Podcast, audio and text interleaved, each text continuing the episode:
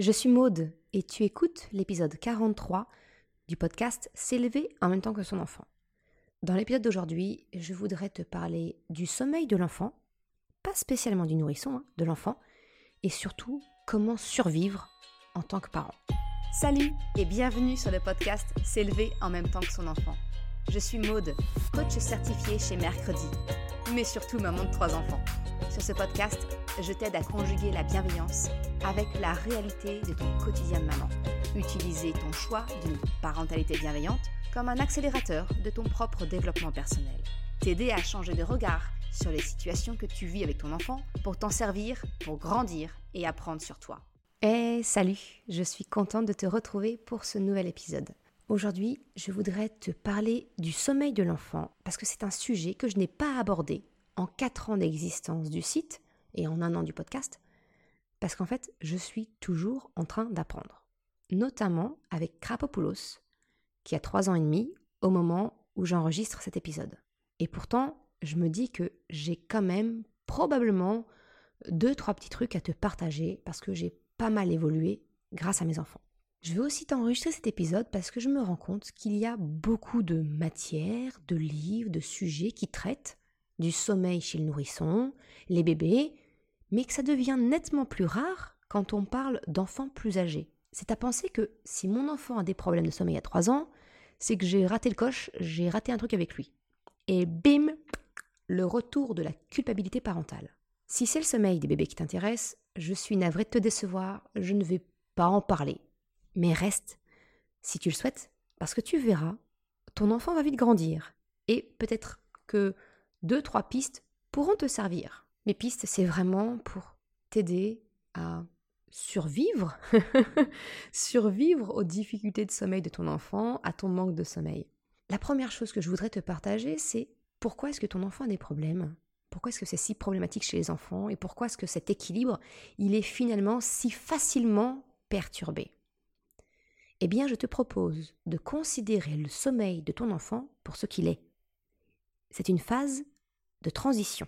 C'est la transition entre une phase d'éveil, hein, où son système est parfaitement opérationnel et il est alerte au moindre changement, et une phase de sommeil, qui est une phase où le corps est vulnérable, sans défense, où il se met en veille. Et nous gardons tous encore en nous les automatismes qui ont permis à l'homme de survivre à ses prédateurs, ce système d'hypervigilance, sauf lorsque nous dormons. Parce que finalement le sommeil, c'est un moment de grande vulnérabilité, un fort sentiment d'insécurité qui s'empare alors du cerveau. Et c'est la raison pour laquelle, entre autres, eh bien ton enfant a peut-être du mal à accepter d'aller dormir. Parce que s'endormir, c'est une phase de transition, tout comme peut l'être le dépôt à la crèche, chez Nounou, à l'école, il y a finalement une perte de ses repères, qui est temporaire, hein, certes, mais qui est suffisante pour générer de l'inquiétude. Et à ce titre, cette transition, eh bien, elle génère du stress et donc la réticence peut-être de ton enfant à aller se coucher. Alors mon expérience du sommeil avec trois enfants, eh ben, j'ai envie de te dire, c'est trois expériences différentes. Tu le sais, je te l'ai répété, un enfant ne fait pas l'autre. Et c'est également vrai en ce qui concerne le sommeil. Premier cas, mon grand, un bébé avec aucun problème de sommeil, mais les ennuis qui démarrent vers l'âge de 3 ans. Alors tu vas me détester, mais oui, choc à pic, mon premier enfant, bah j'ai pas réellement su ce qu'étaient les problèmes d'endormissement. Non, non, je n'ai pas eu un nourrisson qui dormait 8 heures dès le retour de la maternité. J'ai connu, moi aussi, les nuits entrecoupées. Mais pour ce qui est de l'endormissement, eh bien, il a très vite su prendre son train du sommeil. Je me souviens même qu'à 7-8 mois, il me signait dodo, me réclamant que je le mette au lit. Alors, histoire que tu ne me détestes pas complètement, sache que la contrepartie, c'est que j'avais un vrai petit coq. C'était réveil au clairon à 6 h 6h30, c'était en cas de grasse matinée. Hein. Certains jours où il était vraiment en grande forme, c'était le réveil dès 5h30 du matin. Donc voilà, hein. ne me déteste pas complètement. Il y avait aussi son lot de difficultés associées. Mais voilà, je vais être honnête, l'endormissement n'a jamais été un souci avec Chocapic. Par contre, j'ai connu les débuts des galères entre 3 et 4 ans, on va dire. Ça a commencé, tu vois, par la peur d'être seul. Il avait le sentiment de perdre son temps en dormant.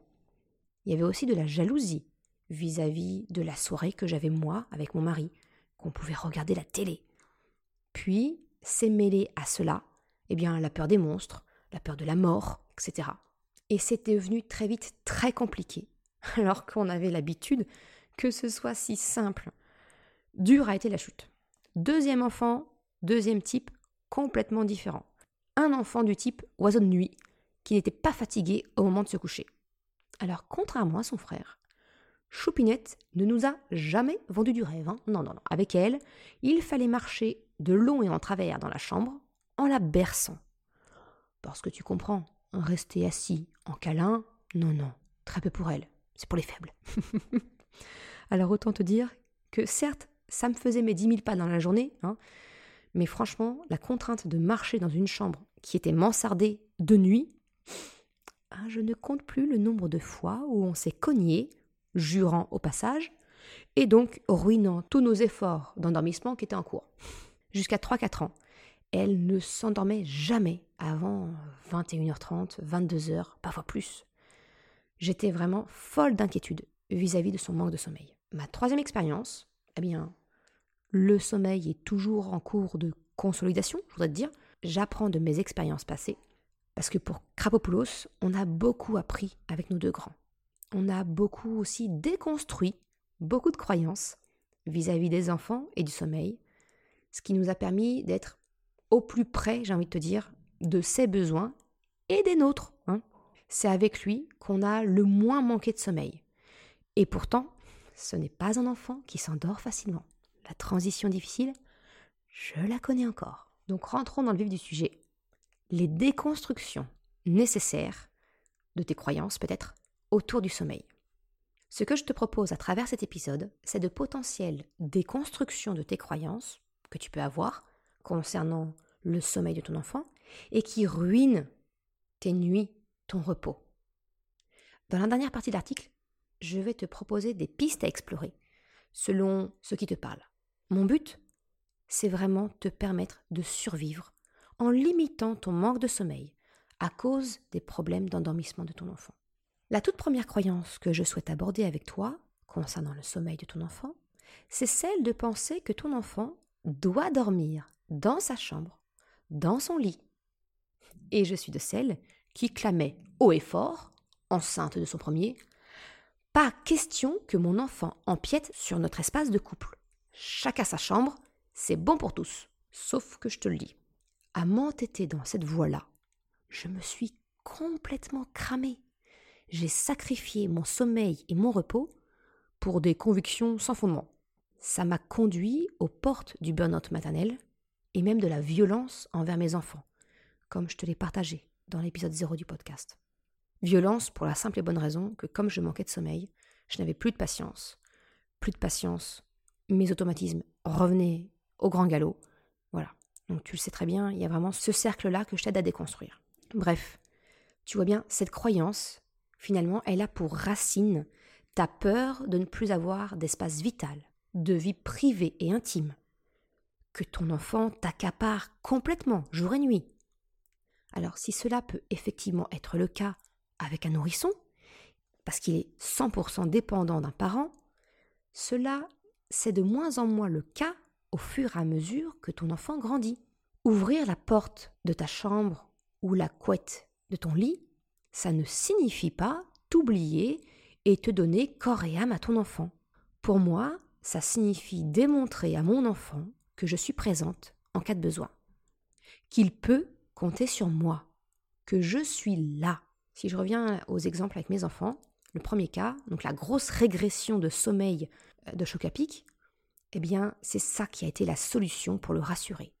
Pendant quelques semaines, nous lui avons permis de non seulement s'endormir dans notre chambre, et alors mon mari le transvasait au moment de, quand nous on se couchait, on transvasait Chocapic dans son lit, mais ça a également été de le rassurer sur le fait qu'il pouvait nous rejoindre au milieu de la nuit s'il en avait besoin. Aujourd'hui encore, il a presque 9 ans, dans notre rituel du coucher, il me demande systématiquement, comme d'habitude, hein Et ça, Ça, ça signifie entre nous, en cas de besoin, je peux venir vous rejoindre sans avoir besoin de me justifier. C'est ok, maman Et franchement, eh bien, je compte sur les doigts d'une seule main les fois où il a eu besoin de mettre à exécution sa demande en cinq ans. Et c'est souvent quand il était finalement qu'il était malade, qu'il avait vraiment quelque chose, tu vois. Ces simples mots ont suffi à le rassurer. On a démontré la véracité de nos mots en acceptant pendant quelques jours, quelques semaines qu'il nous rejoigne. Maintenant, il sait vraiment que nous n'allons pas le renvoyer dans son lit, grognant de sommeil, s'il vient nous voir.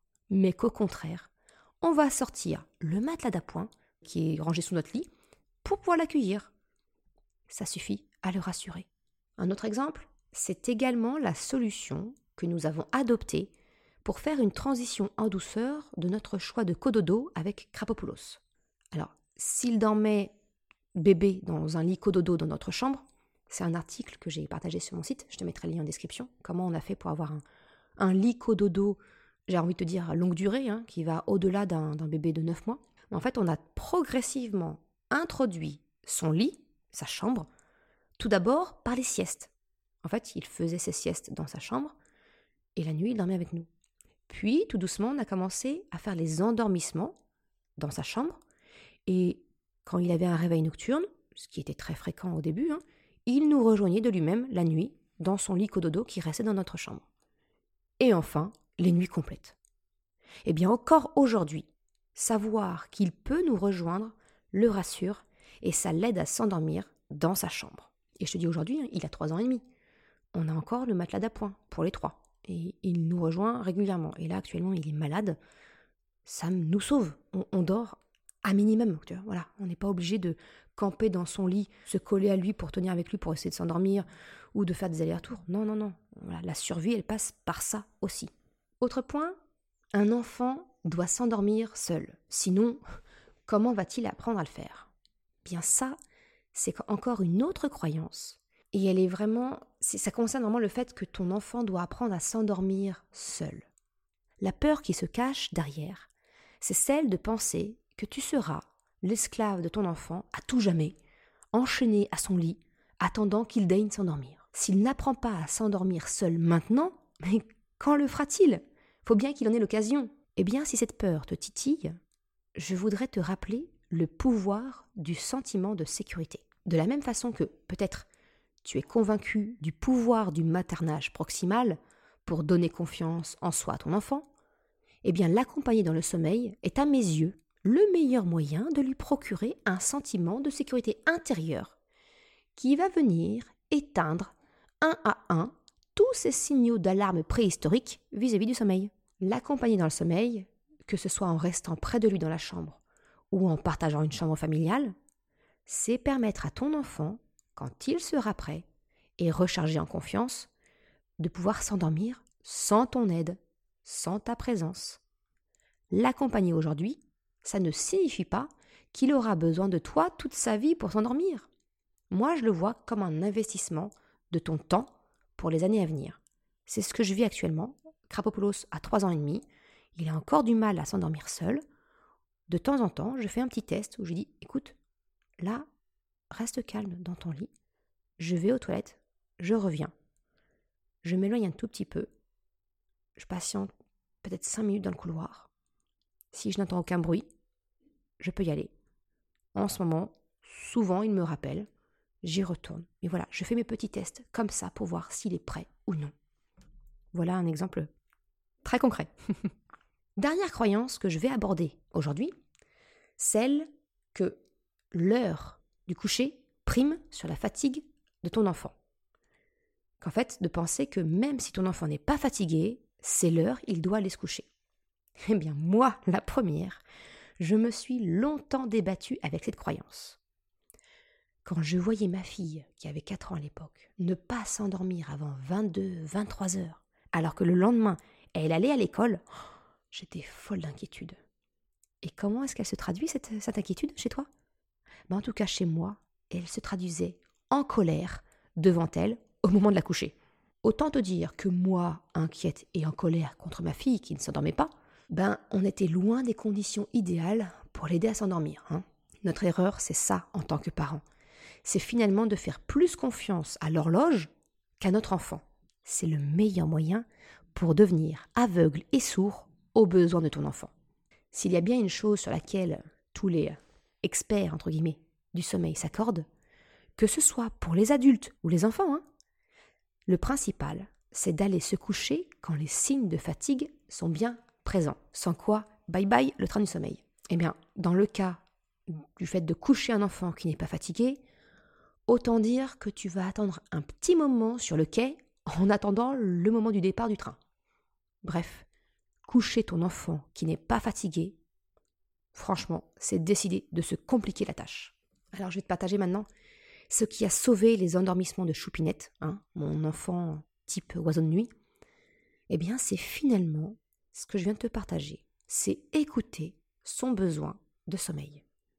Le coucher à 20 heures alors qu'elle était en pleine forme, et en plus, elle faisait la sieste à l'école, c'était de l'utopie chaque soir. À partir du moment où on a arrêté de regarder l'horloge, nous étions finalement moins stressés et donc mieux disposés à l'accompagner dans ses réels besoins. Encore un exemple, s'il en faut un, que nos pensées influent sur nos émotions et donc notre comportement. Ce que je t'ai partagé dans l'épisode 37, où je te propose un exemple d'auto-coaching. C'est également la clé de voûte de la formation S'élever en même temps que son enfant. Tu trouveras le lien pour t'inscrire à la liste d'attente si tu es intéressé en description de cet épisode. Revoir tes pensées, tes émotions, pour créer un réel changement dans ta façon d'être avec ton enfant, c'est exactement pour cela que j'allie le développement personnel à la parentalité bienveillante. Le deuxième élément qui nous a aidé à sortir de ce cercle vicieux de l'endormissement pour Choupinette, eh bien, ça a été de lui faire confiance et de la responsabiliser. Je t'en ai un peu parlé dans l'épisode 16, comment développer l'autonomie euh, de ton enfant à la maison. Eh bien, ce qui s'est passé, c'est qu'on lui a demandé, finalement, notre besoin, c'est ça, hein, c'est qu'elle reste calme dans sa chambre, idéalement dans son lit, hein, avec pour seule lumière sa guirlande lumineuse. C'est un éclairage qui est finalement qui était suffisant pour elle pour lire, regarder les images des livres, mais qui était assez tamisé pour envoyer le signal à son cerveau qu'il est l'heure de penser à aller dormir. Elle avait toute une collection de livres à disposition pour les feuilleter tranquillement. Honnêtement, je suis incapable de te dire à quelle heure elle finissait par s'endormir. Je la laissais en complète autonomie. Mais procéder ainsi, ça nous a permis eh bien, de pacifier nos relations, sortir de l'ambiance négative de l'heure du coucher, qui était franchement délétère hein, au sommeil. Alors oui, honnêtement, on va pas se mentir, il y a eu quelques jours d'adaptation où elle était franchement fatiguée le matin au réveil. Mais on lui a fait confiance, et en quelques jours, elle a vite su s'adapter. Depuis, eh bien, nous n'avons plus jamais eu de soucis. Et je te dis ça maintenant, mais elle a, elle a 7 ans au moment où j'enregistre l'épisode. Donc tu vois, c'est vraiment la clé, c'est vraiment de faire, de faire confiance à ton enfant. Il va se réguler. Pour conclure, les pistes que je te propose d'explorer pour améliorer le sommeil et l'endormissement hein, de ton enfant, bien, je t'ai déjà donné quelques pistes au travers de mon partage d'expérience avec mes trois enfants. Mais si je dois résumer ça en un seul mot, ce serait le lâcher prise. Le lâcher prise, d'abord, première solution, ce serait de considérer la possibilité que la chambre parentale puisse devenir ou redevenir une chambre familiale au besoin. Pourquoi ne pas envisager le cododo, même si c'est temporaire Et le cododo, ça peut être que ce soit effectivement en dormant dans ton lit, hein, s'il est suffisamment grand, ça peut aussi être d'avoir un lit collé au tien, ou bien, comme nous maintenant, d'avoir un matelas de secours rangé sous le lit que tu peux facilement dégainer. Le but, c'est vraiment ça, c'est la survie parentale. Le sommeil est crucial et précieux. Si tu veux être en mesure d'accompagner le lendemain, les autres jours suivants, ton enfant dans la bienveillance et d'adapter ton comportement, tu dois être en pleine possession de tes moyens et donc reposer. Je te partage ça, mais sache que j'ai découvert le cododo par obligation à la naissance de Choupinette parce qu'on n'avait pas de chambre disponible pour elle, et celle de Chocapic était clairement trop petite pour qu'on mette les deux enfants ensemble. Et bien finalement, ça m'a sauvée. À la naissance de Krapopoulos, on n'a pas hésité un seul instant pour installer son lit dans notre chambre. Si j'avais fait ce travail de déconstruction plus tôt, je me serais épargné deux ans de nuit hachée. Aujourd'hui, avec mes enfants, on va dire, pour arrondir de 9, 7 et 4 ans, eh ben on a toujours ce fameux matelas de 120 par 60 qui est sous le lit, prêt à être dégainé en cas de besoin. Il est encore courant que l'un de nos enfants s'endorme dans notre lit, avant que mon mari ne procède au transfert. Souvent choupinette, d'ailleurs, parce que sa chambre elle est vraiment très exposée au vent et ça la gêne quelquefois pour s'endormir quand il y a des tempêtes. Mais voilà, le lâcher prise, ça nous a permis de retrouver une certaine qualité de sommeil. La deuxième piste que je te propose, ça serait vraiment de faire confiance à ton enfant et de ses besoins. Arrête de regarder l'heure du coucher. Responsabilise ton enfant sur son heure d'endormissement. Montre-lui que tu lui fais confiance et que tu le laisses s'endormir quand il en ressortira le besoin. La règle pouvant être, par exemple, celle que je propose à ma fille, hein, d'être calme dans sa chambre pour respecter les autres. Je te le répète, c'est un des ingrédients du succès avec Choupinette. La dernière piste que je vais te proposer va sans doute venir te chatouiller un peu plus. Et encore aujourd'hui, c'est mon plus grand challenge personnel. La piste, c'est la cohérence entre ce que tu demandes à ton enfant et ce que tu fais. Si tu souhaites que ton enfant écoute son besoin et aille se coucher quand il en a besoin, le meilleur moyen de lui montrer, le meilleur moyen de lui faire comprendre, c'est justement de lui montrer. Donc ma question c'est la suivante. Et toi, lorsque tu es fatigué, comment est-ce que tu réagis? Est-ce que tu écoutes ton corps et tu files te mettre dans les draps et éteindre la lumière? Ou bien est-ce que, peut-être, à tout hasard, comme moi, tu te bats contre toi-même pour avoir une soirée à tout prix Tu te larves devant la télé ou devant un bon livre, même si tout ton corps te supplie au repos Bah oui, oui moi c'est encore mon gros, gros point faible. Je, je veux en fait avoir le sentiment d'avoir une soirée à tout prix. Donc de ne pas me coucher avec les poules. En l'occurrence, les poules, c'est mes enfants. ne pas me coucher en même temps que les enfants. Sauf que ça a un prix.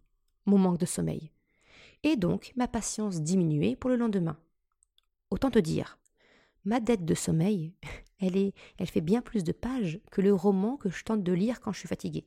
Bref, ma piste, c'est encore et toujours t'encourager à plus de congruence. Nos enfants font ce qu'ils voient, pas ce qu'on leur dit. Si ton enfant te voit fatigué, mais ne pas aller te coucher, tu comprends aisément pourquoi il peut lui aussi avoir le sentiment que dormir est une perte de temps. Ma conclusion, c'est souplesse et adaptativité. Voilà ce que je veux te partager aujourd'hui concernant le sommeil de ton enfant et comment assurer ta survie. C'est lâcher prise, accepter cette souplesse, peut-être sur la chambre parentale, sur l'heure du coucher, et t'adapter aux réels besoins de ton enfant. Et je t'encourage comme moi, à travailler peut-être cette notion d'avoir le sentiment de ne pas avoir de soirée, que c'est une perte de temps, parce que ton enfant, bah, il le capte ça, il le voit. C'est en tout cas mon travail en cours. Je te remercie d'avoir écouté cet épisode jusqu'à la fin. Tu retrouveras une retranscription, comme d'habitude, sur le site mercredi.com. Si tu as aimé cet épisode, s'il t'a été utile, je t'invite à le partager, à en parler autour de toi. Ou si le cœur t'en dit, de me laisser une note de 5 étoiles sur Apple Podcast ou Spotify. Cela me permet de faire connaître le podcast et m'encourage à progresser. Un grand merci à celles et ceux qui prennent le temps de le faire. Je te souhaite une excellente journée, après-midi, soirée, quel que soit le moment où tu écoutes, et je te dis à la semaine prochaine pour un nouvel épisode. Ciao